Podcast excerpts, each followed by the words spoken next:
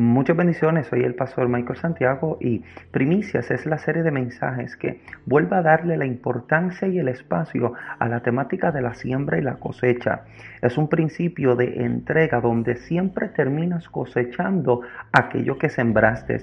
No olvides que entregarle a Dios nuestras primicias no es algo que se encierra solamente en lo económico, sino que también incluye nuestro tiempo, espacio, nuestras fuerzas y también nuestros talentos. Así que acompáñanos en esta segunda serie de mensajes. Recuerda también que puedes compartir estos mensajes con otras personas para que de igual forma puedan ser bendecidos y de esa manera también ayudas a que nuestro podcast crezca y alcance a nuestra generación. Muchas bendiciones. pueda ser bendecido por ella. Así que yo le invito a que me acompañe, que me regale su tiempo, su atención, mientras juntos desarrollamos esta temática. Segunda carta del apóstol Pablo a los Corintios, eh, en el capítulo número 9 Em, usted como asignación se toma y se lee los capítulos, eh, capítulo 8 y capítulo 9, porque hay una dinámica de una situación que Pablo em, está tratando en este capítulo. Pero mira lo que dice este versículo número 10, eh, segunda carta a los Corintios, capítulo 9, versículo 10. Y mira cómo dice la palabra del Señor, honrando al Padre, Hijo y Espíritu Santo. Amén. Dice, y el que da semilla al que siembra y pan al que come, proveerá y multiplicará vuestra sementera y aumentará los frutos de justicia. Continuamos con el 11, para que estéis enriquecidos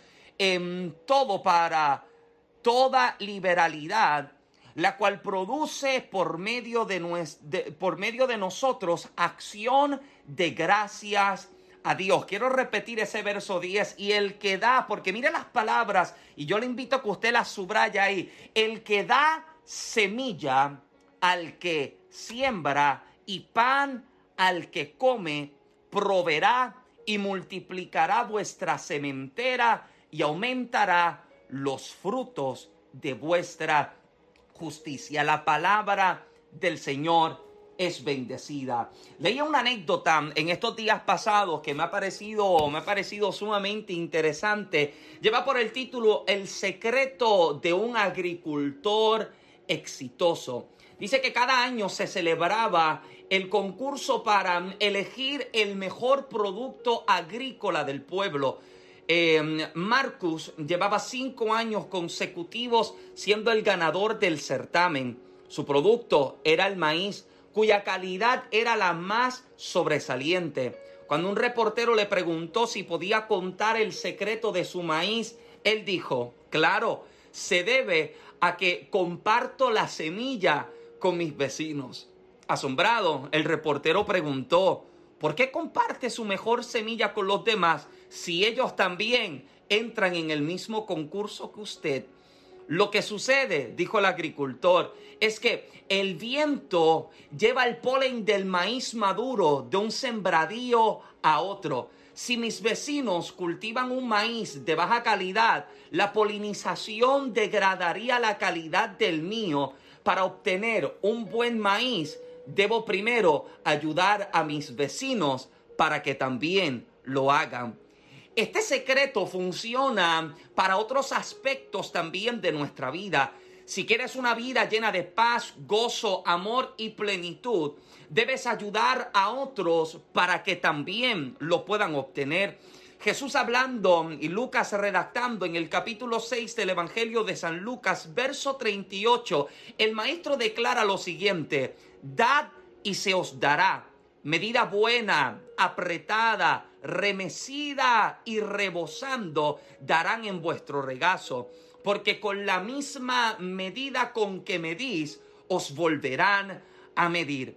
Interesantemente, lo que el maestro está hablando pudiese tomarse y pudiese interpretarse en diferentes temáticas como el trato que mostramos a otros, la forma en la que hablamos con otra gente, la forma en la que tratamos y nos involucramos con los demás, será lo que de regreso estaremos recibiendo como parte de nuestra siembra. Usted quiere cosechar amor, pues usted entonces siembra amor. Usted quiere cosechar buenas acciones, entonces usted comienza a sembrar buenas acciones. Y así como el maestro decía que hagamos con otros como deseamos que otros hagan con nosotros. Es el principio por el cual los sembradores se dejan llevar. Y específicamente también este hombre del cual hemos redactado. Es un hombre que entiende que la única forma en la que puede disfrutar de un buen producto es cuando toma la misma semilla de la cual él está esperando cosechar eventualmente y compartirla con la vida de los demás. Y hemos hablado a los pasados, a lo largo de estos pasados domingos, cómo bendecir a otros nos bendice de regreso a nosotros también. Convertirnos en bendición para alguien más termina desatando mayor bendición para nosotros nuestras vidas. Ahora, en estos dos capítulos, el capítulo 8 y capítulo 9 de esta segunda carta a los Corintios, hay un caso que el apóstol Pablo está tratando. Desde el libro de los Hechos hay una situación en la que, bueno, desde el comienzo del libro de los Hechos y desde el establecimiento de la iglesia, encontrabas la costumbre de los creyentes de tomar de lo tanto que habían recibido y compartirlo a las necesidades, como para suplir las necesidades de los demás. Lees el libro de los Hechos y te encuentras esa iglesia primitiva que la Biblia dice que tenían todas las cosas en común. Era una iglesia que entendía que posiblemente uno tenía más que otro y para poder sustentarse, ayudarse, fortalecerse y animarse de lo tanto que habían recibido, entonces lo compartían con los demás. Ahora, en esta carta, Pablo está escribiendo y está hablando precisamente acerca de los de Macedonia y de Acaya. Están pidiendo, el apóstol Pablo les ha hecho crear conciencia acerca de la necesidad que tenían los creyentes en Jerusalén. Y el apóstol Pablo ha deseado presentarles la oportunidad de que ellos presentaran una ofrenda como para ayudar a los creyentes. El propósito de la ofrenda no era sustentar al apóstol, sino que era sustentar a los creyentes, ayudar a los creyentes en su situación. Pero Pablo comienza a establecer unas verdades acerca de la ofrenda que debía ser presentada o la ofrenda que él esperaba que los creyentes pudiesen compartir. Y hay varias cualidades, hay ciertas cualidades que el apóstol Pablo acerca de la ofrenda que sería entregada de parte de estos creyentes. Debía entregarse, número uno, de buen corazón. Número dos, no debía ser entregada por imposición ni obligación. Y número tres, no se daba por necesidad. El que la estaba dando, no la estaba dando con la intención de manipular la Número uno, la actitud del corazón era lo más importante en el momento del ofertorio, porque como hemos hablado en los pasados domingos, entregar una ofrenda con un corazón equivocado no nos lleva o no lleva a que Dios pueda aceptar esa ofrenda de manera correcta. Una ofrenda entregada con odio, una ofrenda entregada con hipocresía, una ofrenda entregada como con sentido de obligación, no es una ofrenda que Dios recibe como olor grato, por lo cual el apóstol Pablo les está estableciendo que para poder entregar esta ofrenda, primeramente debían sentarse a observar su corazón. Y hay un mensaje que yo había compartido con la congregación hace un poco más un año atrás, titulado Cardía, y cómo a lo largo de las escrituras encontramos la insistencia de Dios, encontramos la insistencia de Dios acerca del corazón. Y hay algo que me parece bien fascinante, y es que Jesús habla en un momento y habla acerca de la ofrenda que se ha de llevar al altar. Y él dice que encontrándote en el altar, si recuerdas, recuerdas que tienes algo en contra de alguien o que alguien tiene algo en contra tuyo, que dejes tu ofrenda acá, vayas a reconciliarte, a pedir perdón, a perdonar. ¿Para qué? Para que tu corazón pueda sanarse y restaurarse. Porque vuelvo y repito, una ofrenda entregada basada en el orgullo, en la altivez, en la envidia, en la ira, en la hipocresía, jamás puede ser aceptada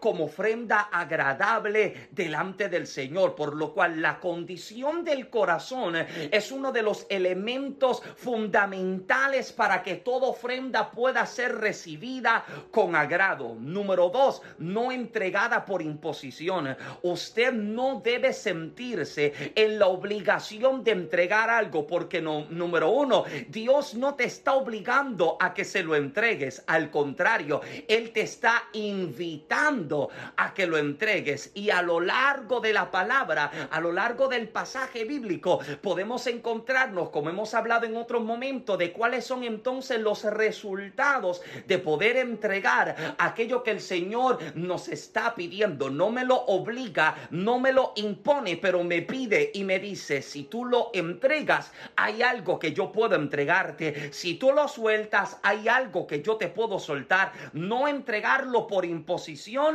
ni obligación. Y número tres, tampoco entregarlo por obligación, no sentirse con la carga de que tengo que entregarlo y tengo que soltarlo para que alguien me vea. El día en que usted haga algo para que alguien lo note o para que alguien lo vea, la mejor recompensa que puede recibir es el aplauso de esa persona, es la palmada en el hombro de parte de esa persona. Por lo tanto, cuando lo entregado viene envuelto en malas intenciones, en vez de atraer bendiciones atrae estancamiento y pereza. Por eso el apóstol recalca cómo es que Dios ama al dador alegre.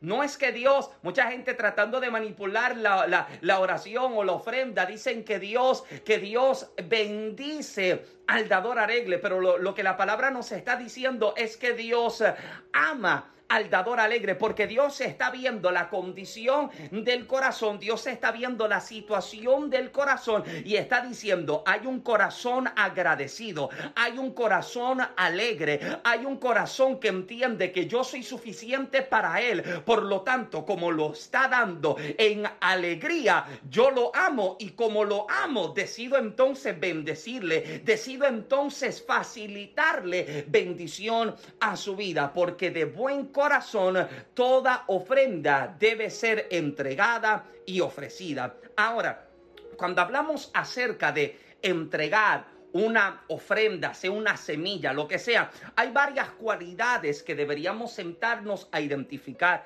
Me senté a observar y a leer lo que en páginas de, compañías de, em, de, agricultura comienzan a redactar como, como, em, como características de buenas semillas. Escuche esto, en todo cultivo es imprescindible tener en cuenta la calidad de la semilla para el éxito del mismo. La semilla es el material de partida para la producción y es condición indispensable que tenga una buena respuesta bajo las condiciones de siembra y que produzca una plántula vigorosa. Eh, una plántula vigorosa a los fines de alcanzar el máximo rendimiento. Desde un punto de vista sustentable, es imposible obtener una buena cosecha si no se parte de una semilla de calidad, ya que un cultivo puede resultar de una calidad inferior a la semilla sembrada, pero nunca mejor que ella. Si bien a través de prácticas post cosecha como el secado, acondicionamiento y limpieza de semillas, es posible mejorar la calidad de la semilla cosechada, siempre es necesario evaluar la relación costo-beneficio. Y escuche esto, las propiedades, dice esta compañera, esta compañía de agricultores, las propiedades que deben reunir los lotes de semilla de calidad son, número uno, genuidad. El lote de semillas debe representar a la especie y cultivar deseado. O sea, que no puedes sembrar naranjas si lo que quieres cosechar son naranjas. Mm. O sea, no puedes cosechar naranjas si lo que quieres cosechar son manzanas. Debería decir, o sea, no siembres semillas de naranja si el cosecho que estás esperando es el de manzanas. No siembres eh, odio si lo que estás esperando es recibir amor. Si en el matrimonio lo que estoy sembrando es engaño, es mentira, es infidelidad, y es odio, no puedo sentarme a esperar recibir amor, agradecimiento, cariño y gratitud. ¿Alguien me sigue todavía? Porque si lo que estás esperando es cosechar una cosa, lo primero que debes observar es la semilla que estás sembrando. Por eso es que alguien debe entender que si no te gusta lo que estás cosechando, debes entonces cambiar lo que estás sembrando. Si no te gusta la cosecha que has recibido a lo largo de esta temporada, significa que la semilla que has estado sembrando no es la semilla correcta. Si lo que estoy sembrando es ira, es rencor, es malos sentimientos, es envidias, es enemistades, yo no puedo sentarme a esperar cosechar amor, gratitud, agradecimiento. Una buena cosecha no puede llegar cuando la semilla que se está entregando no es la correcta. Número dos, pureza, estar libre de semillas extrañas, de semillas de malezas u otros cultivares o especies. No trates de sembrar naranjas disfrazadas como manzanas. Le estás tratando de dejar creer a la gente que lo que tú estás tratando de sembrar es una cosa cuando lo que verdaderamente estás sembrando es otra cosa. Y estamos sembrando situaciones en las que se continúan creando conflictos y continuamos sembrando semillas disfrazadas de otra cosa con la intención de cosechar otras cosas. ¿No te das cuenta que hay personas que se meten en una conversación con el único propósito de sembrar cizaña? No, no son parte de la conversación, no son parte del diálogo y tampoco son parte de la temática, pero tienen una única intención de sembrar semillas malas, sembrar semillas incorrectas con el propósito que, de que esa misma semilla pueda crecer y termine ahogando lo que verdaderamente alguien estaba tratando de cosechar. Número tres, limpieza. Las semillas deben estar libres de materias extrañas como palillos o tierras, que tu semilla no esté envuelta en contaminantes. Si la semilla que yo voy a entregar, si la semilla que yo voy a sembrar está envuelta en malas intenciones, lo mejor que hay que hacer es tomar esta semilla y desecharla, porque nunca será productiva, nunca será efectiva y nunca dará buenos resultados. Número cuatro, sanidad. Estar libre de plagas y enfermedades. Que tu semilla no esté enferma para que no enferme a otros. ¿No te das cuenta, como siempre se dice, que una manzana podrida o una papa podrida rodeada de papas sanas o de manzanas sanas termina pudriendo todo el cosechar, termina pudriendo todos los demás? Y qué lamentable es que nuestra semilla, en vez de traer sanidad, en vez de producir amor, en vez de producir buenos resultados en la gente, lo que continúe produciendo sean enfermedad, sea putrefacción, sea una situación de contaminación. Y es triste, escúcheme bien, es triste cuando podemos sentarnos a identificar a alguien por los malos frutos que produce ¿No te ha sucedido que te sientas en una conversación y en la conversación sale el nombre de fulano de tal. Y cuando alguien menciona a fulano de tal dicen, fulano, fulano, fulano no es fácil, fulano, fulano cuando se mete, fulano lo daña todo, fulano, fulano no se le puede dar nada porque quiere abarcarlo todo. Entonces, si lo que yo estoy produciendo es una semilla enferma, yo creo que lo que yo tengo que hacer es sentarme a reevaluar mi vida, hacer una introspección y evaluar en mi interior qué es lo que está produciendo estos malos frutos, qué es lo que está produciendo esta mala cosecha. Incluso el Señor decía que un árbol se conoce por su fruto. Usted puede ver un árbol a la distancia y le ve que tiene unas esferas de color anaranjado y usted puede deducir que es algún tipo de árbol de naranja. No sé si es toronja, no sé si es china, como dicen en Puerto Rico, no sé si es una naranja dulce o amarga, pero usted puede identificarlo a la distancia y los frutos en nuestra vida son la mayor evidencia de la semilla que constantemente estamos sembrando. No puedo decir que yo soy un tipo alegre cuando mi fruto lo que está diciendo es que parece que desayuno limones. Hello. Lo que dice es que parece que yo despierto toda la mañana y me desayuno rebanadas de limones porque no me sonrío. Mira, ni con la madre que me parió y está conmigo conectada aquí en el live. ¿Alguien está conmigo todavía? O sea, no puedo decir que yo estoy produciendo una cosa cuando lo que la gente está viendo en mi vida es un fruto completamente contrario a ello. Número 5, viabilidad. Las semillas deben ser capaces de germinar y desarrollar una plántula normal en condiciones óptimas de siembra. Asegúrate de sembrar algo que sea edificante y productivo. Que lo que tú vayas a sembrar crezca,